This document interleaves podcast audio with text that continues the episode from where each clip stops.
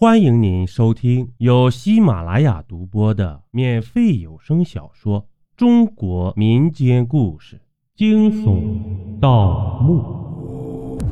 咱们书接上集，此时他们看起来还是依附着张伟，实际上，呵呵，我根据地图上面标注的走着，这也的确是他们之前进来的路线，因为。行进过程中，他们什么都没说过。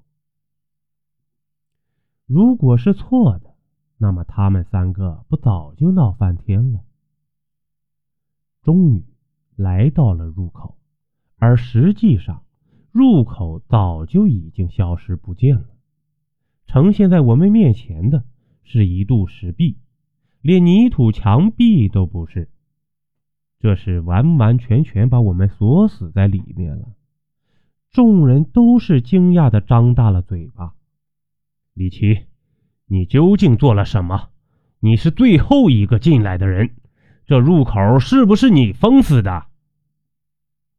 张伟突然抓住了我的衣领，歇斯底里的咆哮着。他当然知道入口被封死意味着什么。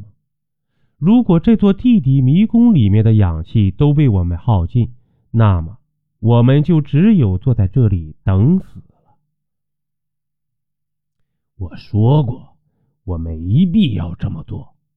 我现在自己都进来了，我再这么做就是找死。我平静的说道。而且，刚才我看到张伟。你的背后趴着一个黄衣女鬼，可是我却被现生了，无法说话。后来你回到人群中，那个黄衣女鬼受到了来自陆离脖子上佩戴的这个玉观音的伤害，便暂时遁去了。那个惨叫声就来自他。说完，又是一阵安静。张伟此刻听完，已经是面色苍白，因为这一次的盗墓发起人就是他。没见刚才陆离和王野都是一口一个大哥的叫着吗？陆离则是拿出了他的玉观音，看了又看，可是脸上仍然是紧张的神色。紧张的又何止是他？他还有玉观音。我们可是什么都没有啊！张伟，你那工具可以破拆这石壁吗？我问道。不知道，还没有试过。地底迷宫的墙壁都是土墙，还没有遇到过石壁的情况。张伟此刻哪里还有刚才那样飞扬跋扈的气概呢？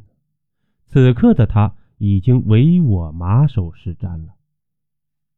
你去试一下吧。结果自然不用多说，我也已经料到，只是刚才想赌一下运气而已，想赌一下上天是否还会眷顾我，让我平安出去。答案是否定的。不知道这石壁是什么做成的，破拆的工具竟然没有破坏他丝毫。炸药有没有？我问道。陆离却是摇了摇头。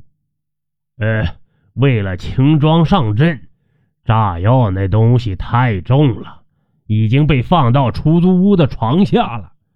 此话一出，气得张伟脸上不知道用什么词儿来形容才好。你这厮，万一我们出不去了，你就是罪魁祸首。张伟把东西一摔，指着陆离骂道。目前想想怎么出去吧。我没理他们的争吵，现在只能够一条路走到黑了。或许找到墓主人才能够有出去的办法，又或者没有，一切听天由命吧。众人不再言语，收拾东西，又回到了刚才的地方。入口接近地面。